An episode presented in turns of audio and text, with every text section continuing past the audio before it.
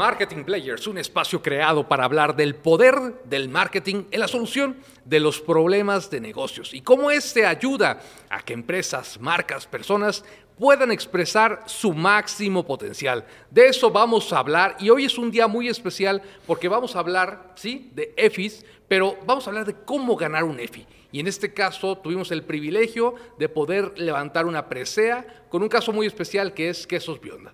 Entonces vamos a hablar de eso y para hablar de eso, como siempre, está el punto de vista crítico, la pluma punzante del marketing, el mismísimo Toño Ramírez. ¿Cómo estás, Toño? Edgardo López Huerta, muy bien, con este gusto de platicar la segunda fase de lo que es el EFI ya platicamos hace una semana todo lo que sucedió en este gran evento y ahora toca concentrarnos en lo que es más relevante para nosotros, ¿no? Sí, y sobre todo yo creo que la parte de cercanía, porque muchas veces vemos este tipo de proyectos lejanos, ¿no? Es bueno, yo como empresa regional quizás no tengo ese gran presupuesto o esa gran producción ¿Se puede ganar un EFI? O sea, ¿puedo realmente ser competitivo en esa palestra y también entrar en ese, en ese mundo? Yo creo que es lo que vamos a tratar de contestar el día de hoy como una empresa que primero tenía que resolver muchas situaciones del negocio y tratar de apretar ciertas tuercas para seguir creciendo, cómo lo estimulamos también para que participara y tuviera un reto más grande que era participar con el EFI. Ellos no lo tenían en la, en la lupa, es más,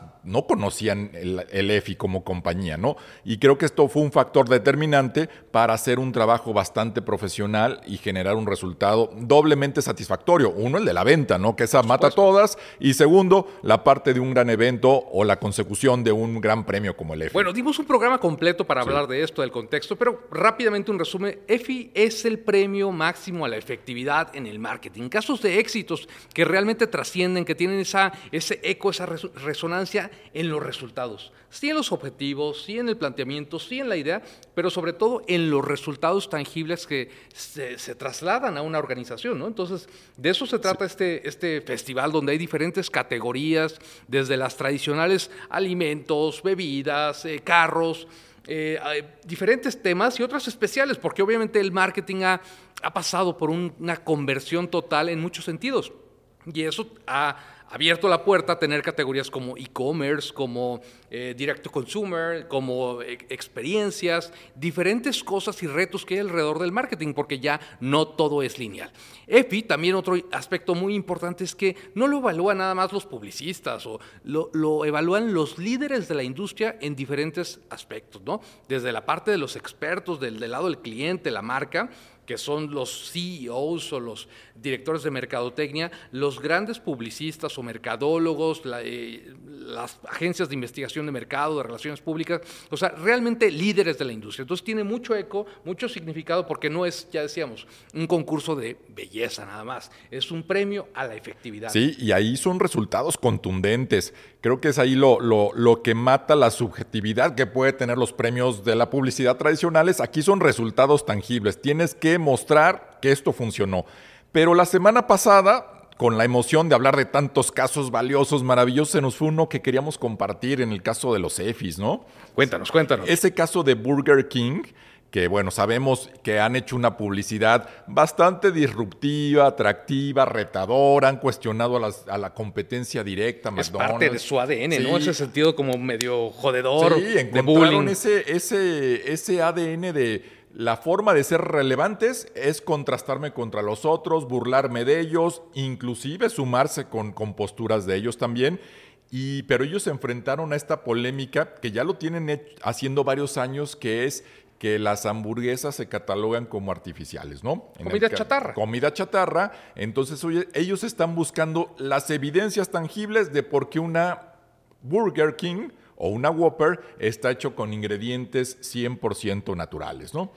Ese caso, fíjate que fue muy ganador, obviamente, en Cannes, que ya también hemos platicado, porque ellos hacen un concepto interesantísimo, ¿no? De qué pasaría si dejas a una hamburguesa Whopper que se vaya consumiendo, degradando con el tiempo. Entonces empezamos a ver cómo los espectaculares, la línea de comunicación, son grandes fotos preciosas de las hamburguesas, pero llenas de hongos y moho.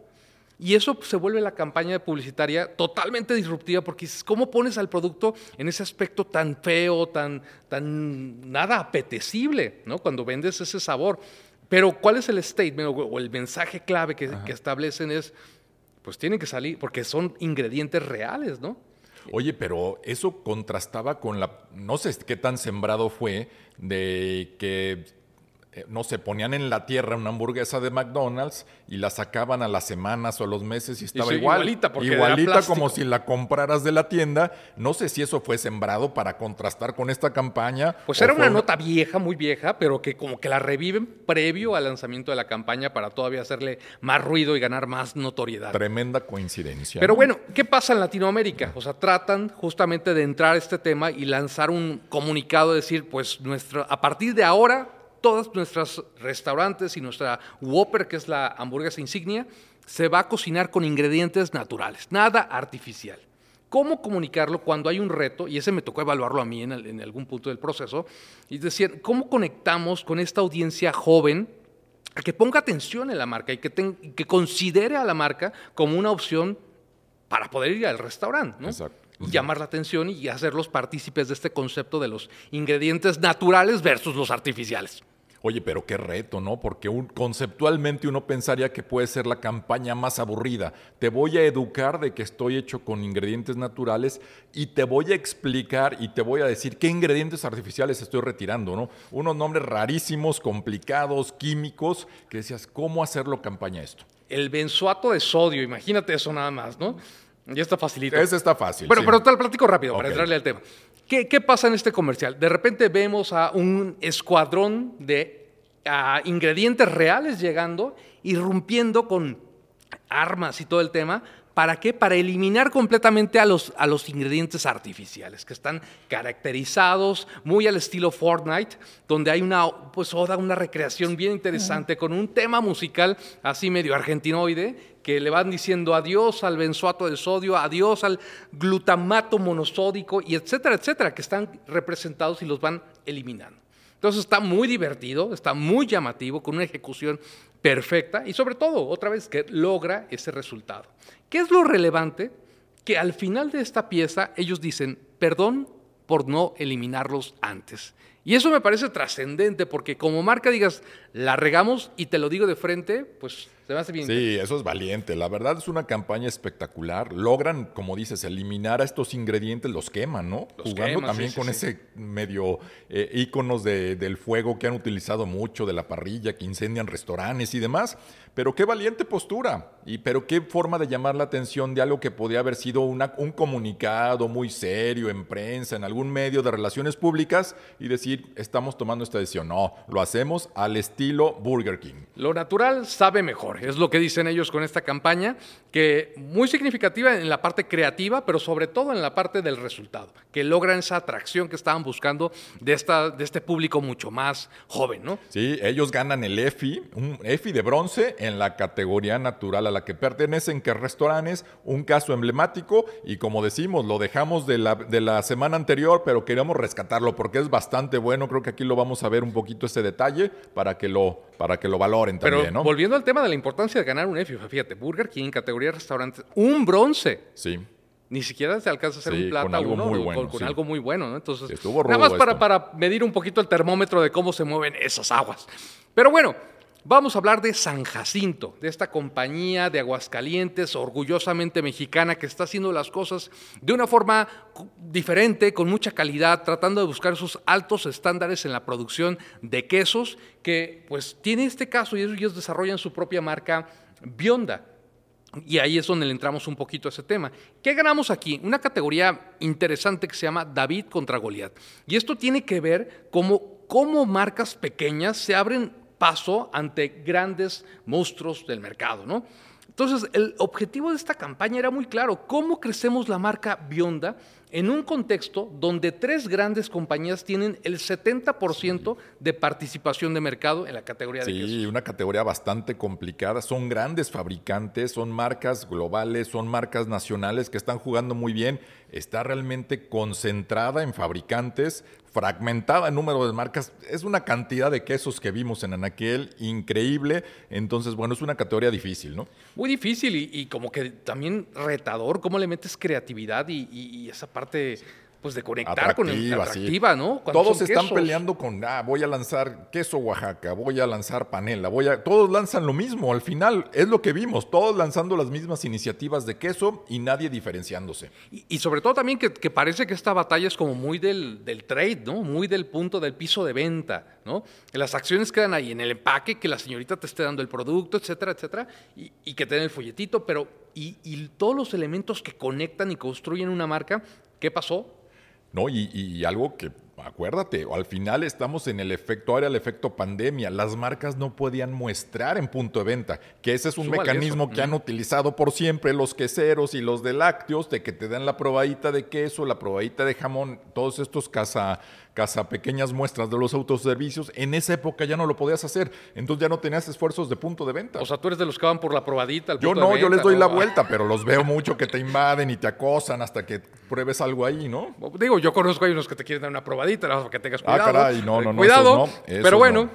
Eh, todo esto en el, en el, contexto de analizar el caso, o sea, cómo nos damos cuenta que sí está concentrada en estos grandes fabricantes, pero que también la ola de productos es tan grande que se ha perdido un poco ese aspecto de sabor original.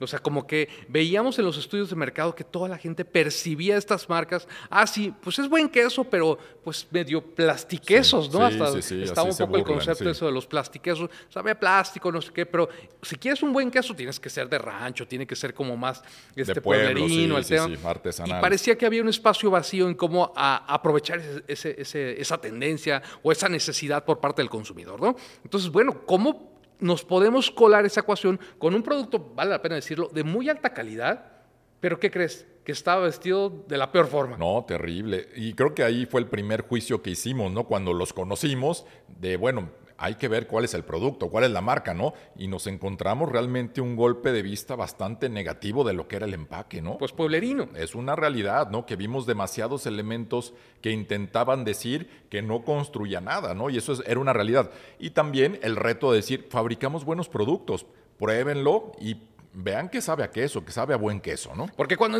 entendimos ahí un poquito el contexto, o sea, esta compañía tenía una gran reputación como maquilador incluso. Exacto, sí.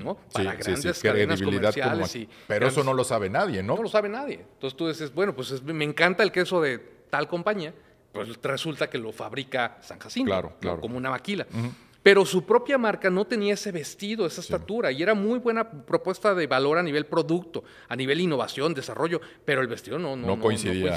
No, coincidía, lo que probabas, ¿no? Porque al final tampoco es que estábamos aplaudiendo a ciegas el producto, lo probamos, entendimos, vimos las distintas alternativas y hemos como que no conoce esta calidad que estoy percibiendo con la calidad del empaque que estoy viendo. No coincidía la historia. Te la voy a poner así. Vamos a ahorita a inventar el concepto de hacer el empaque de una marca de quesos, ¿no? Entonces, ¿qué hay que poner? Bueno, hay que poner el logotipo.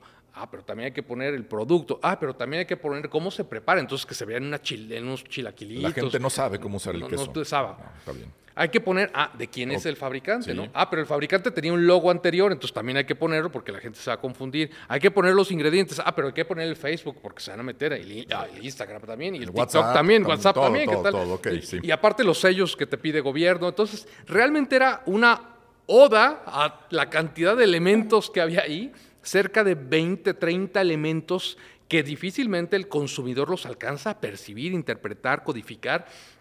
Qué gran reto cuando pasas en un anaquel en segundos y una marca te tiene que ser atractiva. Rapidito. Entonces, tratando de comunicar tantísimas cosas, pues terminabas comunicando nada. Entonces, desde ahí venía el primer planteamiento. No era solamente un tema de diseño bonito, era un tema de estrategia y es un poquito por donde le entramos, ¿no? Sí, ese fue como el primer factor y recuerda que también algo o la dinámica que hacemos en cualquier proyecto, pues vamos a la naquel, ¿no? Me puedes platicar tú como cliente o potencial cliente lo que tú quieras, pero nos dimos la tarea de ir a la naquel a ver cómo estaba la marca, a ver cuál era el, color o los colores protagónicos de esta categoría y verlos con ojos objetivos. Al final es nuestra principal, nuestra primera responsabilidad de verlo a ojos externos, cómo se está comportando las distintas marcas y cómo inclusive se hacían manchas de algún tipo de color y esta como que destacaba, pero para negativo, para negativo. Y el ejercicio que siempre hacemos, o sea, si la marca fuera una persona, ¿hablarías con ella? ¿Te sentarías a tomar un café? O sea, sería lo realmente atractiva. Entonces, de ahí es un poco el pensamiento de cómo entenderle. ¿no? Entonces, el primer tema era cómo tener una idea para darle estatura a esta marca a nivel nacional, ¿no? Que pudiera ser protagonista su producto que se viera muy bien y que pudiera trasladarle esa propuesta de valor al consumidor para que lo que él prepare, que él es el chef, que él es el cocinero, digamos, pueda destacar. Oye, pero ahorita que tocas, para que él prepare, quién? O sea, tenemos que definir a quién le querías hablar como marca. Eh, también los retos. Ah, pues al que le gusta el queso. Eso es ambiguo, es indefinido, eso no construye. Tendríamos que ser muy precisos a quién le queremos hablar. ¿Y qué queso? Porque también, o sea, hay muchísimas versiones. Hay, hay unos más fuertes, hay unos más ligeros, hay unos muy mexicanizados. Realmente es una categoría compleja en términos generales, ¿no? Entonces, bueno, teníamos que rediseñar esta marca, entrarle una ingeniería total para tener un cambio de imagen, de posicionamiento, de comunicación y bueno, eso trasladarlo a un resultado que es la parte pues más difícil, ¿no? Sí. Podemos decir misa y puede verse bonito, pero si no da el resultado, pues ahí es donde te la cobra un poco. Sí, eso. Y, al final, el rediseñar integralmente la marca en aspecto de comunicación, de posicionamiento, de empaque, de visión estratégica, de todo lo que se tenía que hacer de un resultado bastante impactante, ¿no? Exacto. Y, esto es un tema porque mucha gente de repente piensa que EFI vas a calificar la pieza o el diseño. No, es el caso integral, ¿no? Y aquí estamos viendo cómo toda la problemática alrededor y cómo le entramos al caso, pues es parte de lo que se traduce en un caso de éxito, ¿no? Y bueno, finalmente la parte más importante, el resultado.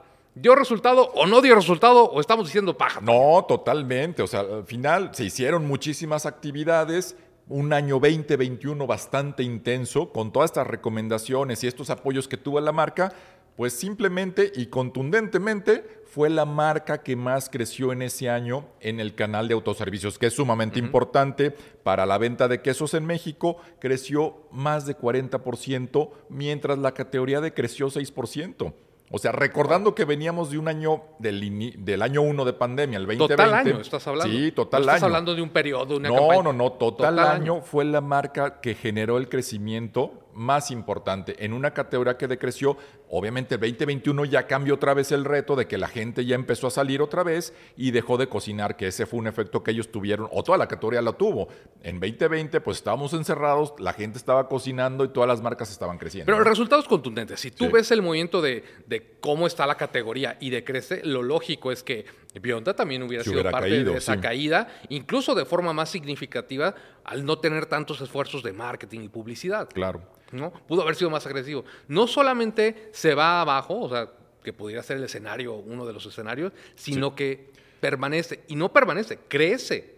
Crece más de un 40%. Eso es... Y aquí tiene un doble efecto, que también en función de la matemática y cómo se mide la categoría, ganas más en venta, que esa mata todas, porque es la que genera el dinero, y ganas participación de mercado, porque decreció la categoría. Entonces, dos indicadores clave para el éxito de una marca se generaron con esto. Y claro que es una marca observada por los, los grandes monstruos o las grandes marcas, porque a ver, ¿quién es ese pequeñito que está metiendo tanto ruido? ¿no? Entonces, ahí es donde se vuelve muy significativo este, este esfuerzo. Sí, sí, sí. La verdad que bastante bien. Y al final, pues es parte de este reto de por qué se ganó el EFI, ¿no? Todo lo que se hizo, cómo se midió, cómo se trabajó y al final sustentarlo en un caso y dando la evidencia concreta del crecimiento. Pero ¿quién es San Jacinto, Toño? Porque le entramos como que muy directo Y, no me has platicado o no les he platicado a la audiencia quién es Grupo San bueno, Grupo San Jacinto es una empresa de aguas calientes que es una empresa familiar, prácticamente de, una familia mexicana regional de, de base Aguascalientes que nace con esas historias románticas, ¿no? Es más, ya platicamos con el dueño alguna vez aquí en Marketing Bears, nos platicó su filosofía de éxito de alguna forma, pero ¿cómo nació? Él nació, pues ahora sí que haciendo quesos en la cochera y a venderlos en una camionetita como podía, ¿no? Así nace esta historia, creo que son las historias románticas de crecimiento y que son bastante valiosas. Pues hoy ya es una empresa, ya es una empresa. Algunos milloncitos. Importante, regional. Y bueno, ellos en el 2020 nos buscan, ¿no? Nos tocan la puerta, nos hablan para una cita primero con, con la gente de marketing, con el buen Diego, y después él nos presenta al dueño, ¿no? el dueño, el ingeniero Cummings, con muchísimas dudas, ¿no? Con dudas del marketing. Yo lo sentí como dudoso de, como que el marketing no es para mí. Tuve algunas experiencias pasadas que no me fue tan bien, entonces, a ver, platícanme qué harían, ¿no? Ese fue como el primer contacto con él, un poquito escéptico hacia el marketing, sí, ¿no? Y, y, sobre todo con esa parte creativa del marketing, ¿no? Es que hicimos una campaña de un marciano y entonces fue un fracaso y entonces muy dolido, sí, ¿no? Muy sí, dolido realmente de, del tema y de lo que había pasado, ¿no? Y, y le dijimos, no es, no es, un tema de publicidad, no es un tema de una campaña de publicidad, es un tema integral, de una estrategia de, de marketing, una estrategia de entender muy bien el ADN de la marca, de cómo la vamos a construir y bueno, pues ahí fuimos ganando un poquito de territorio y confianza. Sí. Sobre todo, ¿no? Creo que esa es la parte importante. ¿Cómo ganas la confianza de alguien que sí, es, él, él, es muy bueno para la parte de producción, la parte de creatividad de los quesos es maravilloso, pero no en la parte del marketing, ¿no? Entonces era escéptico, era cuestionador, era como yo tal vez no los necesito, pero le doy el voto de confianza a mi director de marketing. A ver, platíquenme un poquito qué haría, ¿no? Con ese escepticismo. Y que más porque una compañía nacional, local, o sea, el foco está muchas veces puesto en lo que puedes tocar o tangibilizar. Oye, vamos a comprar una máquina. Ahí estoy viendo la máquina. Sí. Mi, mi, inversión es tangible, pero marketing y convencer o tratar de llevar al punto de decir, tu marca es un activo. Si tú vendes Coca-Cola hoy, la marca, seguramente vale por todos los fierros que Todos tiene los- y todos los litros de refresco, pero, Pero por lo ¿cuánto que más vale marca? es Sí. por el poder de la marca. Y cuando tú te das cuenta que tienes un activo y que en la medida que construyes un buen marketing, tu marca va a subir de valor, pues cambia toda la historia, ¿no? Oye, y aquí también lo que vivimos, o sea, venían de tener la marca San Jacinto y había mutado a la marca Quesos Bionda. Y decíamos, bueno, ¿y ahí cómo se comunicó? ¿Cómo se enteró el consumidor? ¿Qué fue lo que pasó? Y había mucha confusión también de esas actividades que habían hecho. Digamos, aquí hay un poquito que apretar muchas tuercas porque esta historia no está co- coincidiendo, ¿no? Yo creo que esa parte de- del antecedente negativo que tenía la empresa de haber hecho algunos esfuerzos publicitarios fallidos, entonces tenían ese cierto dolor, estar totalmente focalizado a la parte productiva, desarrollar muchos productos, mu- muchas versiones, algunos un poquito más gourmet y que no se consolidaban. Entonces como que había un estrés también en el área productiva que no se sabía cómo manejarlo, ¿no? Entonces había estos ciertos dolores y cuando los cuestionábamos en el sentido propositivo de definir a quién le querían hablar, no había respuestas. Y eso también mete un, un cierto silencio al que le gusta el incómodo, queso, ¿no? ¿no? Sí, entonces puedes decir, pero a ver, dame con más precisión a quién le queremos hablar o a quién queremos desarrollar. No había respuestas. Entonces por ahí era como tratar de suavizar la conversación para decirle, no te queremos vender ninguna campaña de publicidad, queremos que tengas un pilar estratégico importante y se desarrolle la marca en función de esto que queremos plantear. Sí, y hay una confusión ahí porque normalmente decimos, cuando tú tratas de establecer un target, una segmentación, pues dices, es que entonces voy a perder a nivel ventas a todos los demás. Entonces, si yo me enfoco en este personaje que tú estás diciendo, voy a perder a los demás. Y no, o sea, una cosa es a quién le quieres vender, a todos, evidentemente, pero a quién le quieres hablar es lo que le va a dar la efectividad a tu marketing y a tu comunicación. Y en consecuencia pueden venir otros. Sí, y eso era hacerlo muy didáctico, ¿no? Porque también pues, el ingeniero pues, obviamente es un experto fabricante, pero hacerla didáctica, sencilla, para que él entendiera hacia dónde íbamos, ¿no? Que también nos comprendiera y dijera, bueno, sí me interesa que hagan un proyecto conmigo, ¿no? Y como que se ve nada más para adentro, ¿no? O sea, vemos, eh, se ve el tema de producto, yo tengo un buen producto, tengo una muy buena ingeniería, qué sé yo, pero perdemos perspectiva que hay que ver la categoría Sí. completa y que hay que ver cómo se mueve y qué realmente está haciendo lo de, red- disruptivo, creativo, atractivo, para poder establecer una relación con el mercado y con el consumidor. Oye, y eso fue un gran aprendizaje, ¿no? ¿Te acuerdas cuando le mostramos toda la categoría o los, los casos más relevantes de quesos en el mundo? O sea, él hablaba un poquito de la parte de producción, de cuál era un buen queso, cuál era regular, cuál él los conocía, pero cuando vio los estímulos de comunicación o de marketing o de identidad del mundo, creo que empezó a entender por dónde iba la jugada de esto, ¿no? Exacto, porque obviamente hay que ver a Lala, hay que ver a Alpura, es, significativo, ¿no? Y, creo que Lala y Alpura han sido eh, creativos en cómo moverse en este mercado, ¿no? Las, eh, acuérdate de aquellos comerciales de, de Lala donde eh, llevan hasta el Capitán América, ¿no? No, una, una fortuna de campaña, Pues, pero fue muy divertida, ¿no? La verdad, cuando él la vio, decía, bueno, ¿por qué, por qué hacen eso, no? Bueno, porque hay que llamar la atención, porque hay que ser relevantes, le explicamos inclusive la campaña de lanzamiento del ala en México, ¿no? La del famoso palillito, que todos estaban hablando del sabor del la ala. boca de todos. Sí, casos como lo de la empresa esta Baby Bell, ¿no? Que hace estos quesos miniatura Sí. pensando en, el- en los segmentos de niños Con fabulosa. una creatividad fabulosa y divertida, ejecución simple. Y ha de ser carísimo el Baby Bell, pero casos relevantes. decía, Ahí ya me están entendiendo, por ahí yo quiero hacer algo. Y más ¿no? allá del ejercicio publicidad, publicitario es el tema de segmentación, ¿no? Sí. El- la claridad de target que tiene Baby Bell, ¿no? Que es muy creativo, muy disruptivo para tratar de dirigirse a un público pues, más Y, infantil. y- y el otro lado, los casos irreverentes alrededor del queso, ¿no? Este, mostrar ese caso, y te acuerdas del caso este del famoso panda, que ya lo platicamos en un capítulo de ¿Cómo olvidar al panda? Nunca Exacto. digas que no a un panda. No, no, no, porque ese sí se, Se pone enoja, agresivo. Ese sí te voltea el carrito, te agarra a golpes, pero era forma de llamar la atención, era la forma como construyeron una marca de Egipto, una marca extrañísima,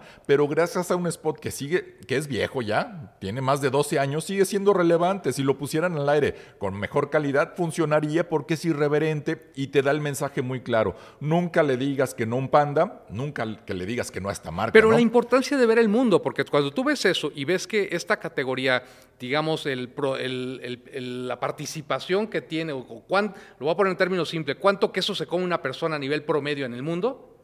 13 kilos. 13 kilos, sí. Y México era una cosa terriblemente baja, ¿no? Pues 1.5 más o menos, ¿no? Era como tres, ¿no? ¿Tres? Ser- Tres, Ok. tres el caso mexicano y, de- y, y creo que nos catalogamos como queseros, ¿no? Y que a todo le echamos queso, según esto, ¿no? Pero para Hay que una veas. gran oportunidad para crecer esto, pero el punto es con quién queremos crecer, a quién le queremos hablar, con qué versión de producto, cómo lo queremos estimular para que la gente coma más queso, ¿no? Y cómo ponerle ese lado divertido. Ahorita tú Sí. decías ese caso de Egipto y veíamos otro caso también de Costello, una marca bien interesante que en, el- el- en la estación del metro de Nueva York hacen una tienda montada donde ponen grandes obras de arte donde interviene un queso.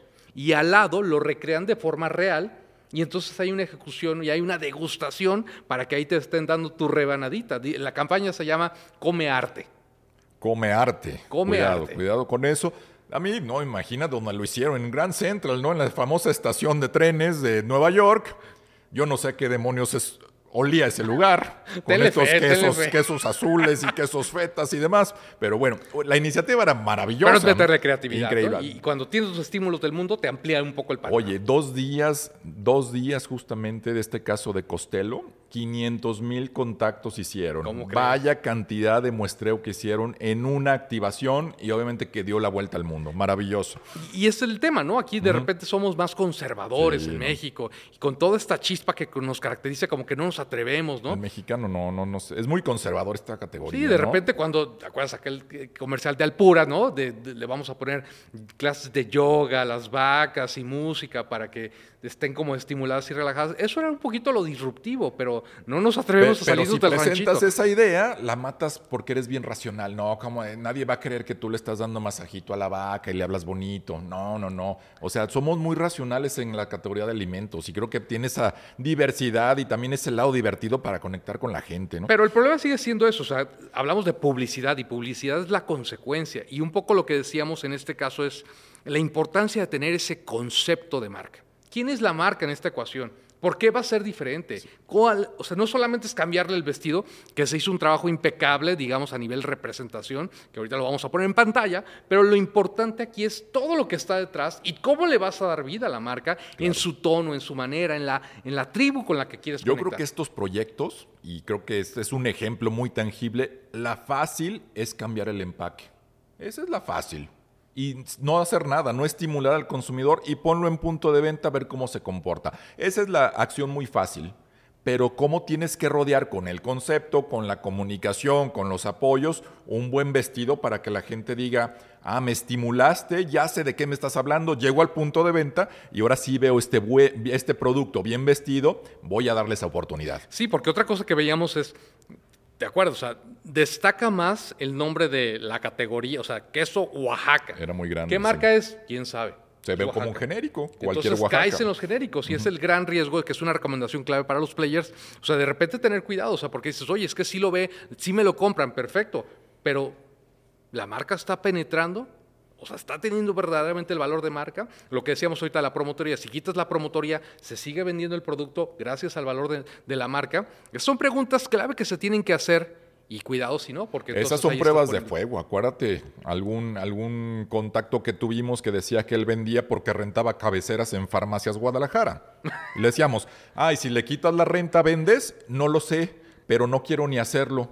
No, pues tienes que analizar, si no estás, ahora sí que le estás dando mucho negocio a farmacias y a lo mejor pierdes dinero porque estás rentando por acá, vendiendo poquito y no tienes ese análisis profundo. Es muy peligroso nada más depender del punto de venta con acciones, ¿no? Y obviamente nos toca hablar de la parte de marketing, pero el cliente hizo un gran trabajo en la parte de darle esa diferenciación al propio queso. Yo me acuerdo muy bien sus palabras, o sea, ¿a, quién estamos buscando robar participación de mercado? Y él dijo, no, yo no quiero robar participación, quiero crear nuevas categorías, ¿no? Entonces, a ver, no existe ningún queso con unos aditamentos especiales, con unos pimientitos, o sea, y él realmente su inventiva creativa alrededor del tema del queso es maravillosa, ¿no? Y yo creo que eso lo ha sabido trasladar y hoy tiene ese gran reto de la innovación, cómo seguirla trasladando y cómo seguir construyendo la marca, porque la hiciste una vez, dos veces, bueno, pues ahora hay que acompañarla porque ya le dijiste hola al consumidor, ya le hiciste un guiño, ya empieza una relación, pero como toda relación, hay que cultivarla. Sí, y recordando también, aunque se oiga muy teórico, muy conceptual, muy marquetero el asunto, pero lo que estás tratando de hacer es que dejes de comprar otra marca por comprar esta. Al final esa es la realidad. Quieres, si tú vendes queso Oaxaca, quieres que ya dejen de utilizar alguna otra marca y es una oportunidad que te da el consumidor si el producto es bueno. Aquí nuestra hipótesis, obviamente, no somos el experto quesero, pero la calidad es buena. Entonces, si le daban esa oportunidad de probarlo, sabíamos que se iban a quedar, pero había que estimularlo para que justamente no solamente fuera ese guiño de decir, estás atractivo, pero no te invito a salir, ¿no? Entonces, sí, sí, sí. Pero es el sentido de darle ese valor al consumidor. Por ejemplo, el tema de requesón, ¿no? Que es un producto que a lo mejor está categorizado a ir al mercado de abastos a comprarlo en una bolsita. Cuando él dice, oye, a ver, lo vamos a empaquetar lo vamos a poner con una propuesta de calidad mucho más alta, etcétera, pues qué padre, ¿no? Hoy está haciéndolo con la nata y otro tipo de productos que es parte del ADN de esta compañía que de alguna forma trasciende a la marca. Entonces, gran caso de éxito, una ejecución muy bonita, muy exitosa y sobre todo con una conexión muy importante en la vida del propio consumidor. Entonces, ese es Bionda, sabor que se nota, pero no es el único EFI que tienes, Toño. No, no, no. Bueno, aquí tenemos ese orgullo de haber ganado con Bionda, pero al final estamos repitiendo, ¿no? Ganamos también con, con Leche San Marcos. Ya eres el experto en lácteos. Oye, ya estamos expertos en Aguascalientes, ¿no? Tenemos que buscar más empresas de allá para ganar EFIs. Parece que es la, la, coincidencia en esto con San Marcos, pero otro antecedente bien distinto, porque allí la empresa estaba realmente terrible. Aquí también una variable es que no era de un dueño. Al final era un corporativo mexicano y, pero el reto es que la marca estaba bien desgastada, ¿no? Tuvimos un caso, números rojos, la marca desgastada, internamente la gente no creía en lo que vendía, un caso realmente bastante Pues ahí no solamente fue una transformación de marca, una transformación de compañía. De mentalidad, que, que nos tocó acompañarlos en ese proceso con pues, resultados también muy exitosos, que para este tamaño de compañías crecer un punto de participación de mercado, pues prácticamente es duplicar tu tamaño como empresa, ¿no? Sí. Y ahí, bueno, tuvimos la fortuna también de de trabajar con un director general que tenía que dar resultados. Lo contrataron para dar resultados y él creyó en nosotros. En este sentido, se dieron resultados también tangibles, importantes. Volvemos al tema. El EFI es una consecuencia de hacer bien las cosas. No estamos buscando un EFI en el día uno. Es una consecuencia de tener la certeza de que estamos haciendo las cosas bien. ¿no? Y divertirte haciendo estos casos de éxito, yo creo, ¿no? Porque muchas veces normalmente vemos, ah, se desarrolló una campaña exitosa, pero desarrollar un caso de éxito eso tiene un gran reto, es una gran valía y es muy, muy, muy interesante cómo se va dando un cambio y cómo conocer un antes, un después, cómo tener un de negro a blanco, etcétera, etcétera. Entonces, es la parte divertida del marketing que pues nos apasiona. ¿Cuál es el consejo que le darías a la audiencia? Porque como siempre ya estamos fuera de tiempo, Toño. Presionados, como siempre. Eh, yo les daría tres consejos básicos en este caso. Uno, que estas empresas que no son los grandes corporativos internacionales tienen esa oportunidad relevante de crecer apalancando apalancándose en marketing, apalancándose en estrategia y siendo atrevidos. Volvemos al mismo tema de siempre. Hay muy buenas empresas con excelentes productos que sin marketing no generan ese crecimiento ni capturan esa oportunidad que tienen. Es que atrévanse, que utilicen marketing. Otro consejo importante, que sean desconfiados en positivo. O sea, cuando se acerquen proveedores, agencias, cuestionenlos. No es malo cuestionar. No crean todas las historias, argumenten, debatan, no se crean la primera historia inicial. Hay muchas agencias, proveedores que quieren vender el servicio que venden, pero no quieren generar un caso de negocio. Y ahí es importante que los cuestionen. Y la tercera recomendación, sean valientes. Hay oportunidad, pero se tienen que atrever, ¿no? Claro, tienen que atrever. Y déjame te balconeo un poco, Toño, porque yo creo que en el sentido de que tú estés en esta mesa, o sea, no solamente es desde el lado eh, creativo, publicitario, ¿no? Que a lo mejor ese es más mi, mi background, pero en tu rol, al haber sido cliente de Mishtec en su momento y al tener esa experiencia del lado del cliente y los dolores, creo que lo que establece esta, este trabajo de dupla, si lo queremos ver así, pues nos da un ángulo bien interesante, para, porque para llevar algo al cliente ya lo pasamos por mil filtros internamente para tratar de que cumpla realmente en, ese, en esa posición de tener una visión totalmente corporativa. Sí, no, y es importante reiterar esta parte. O sea, el EFI no se gana por una agencia y tampoco se gana por el cliente. Es cuando se trabaja a la par bien se logra el resultado. No es alguien que diga, ah, yo gané el EFI como agencia, no sé de qué cliente estamos hablando. No, esto es en dupla y solo se logra haciendo esta sinergia. Que bien, lo hacemos aquí, debatimos mucho este proyecto para que las cosas sucedan. Tenemos esa cualidad importante pues de tener esos dos puntos de vista, esos dos ángulos para proponer acciones tangibles. Pues ahí está. Yo creo que todo este tema de EFI, eh, Canes y muchos de los premios que hemos hablado, normalmente lo vemos muy lejano y creemos, y estoy seguro, y quiero hacer la invitación y la motivación para que tu empresa regional que nos estás escuchando, tu empresa mexicana, tu emprendedor, puedas participar también en este tipo de eventos y construir estos casos de éxito relevantes y que al final del día tu marca se vuelva una insignia que la volteen a ver por todo lo que representa. Entonces, pues esa es la invitación que les hacemos con muchísimo gusto para que sean un player importante en la escena del marketing. Toño. No, pues muy bien, era un capítulo que teníamos que hacer. Al final es un logro del equipo Mishtec, es un logro del equipo de San Jacinto, lo teníamos que hacer, queríamos compartir cómo llegamos a esto y por eso era un capítulo bastante especial y con alto grado de satisfacción para nosotros. Ahí está, cómo ganar un EFI, éntrenle y hasta la próxima. Saludos.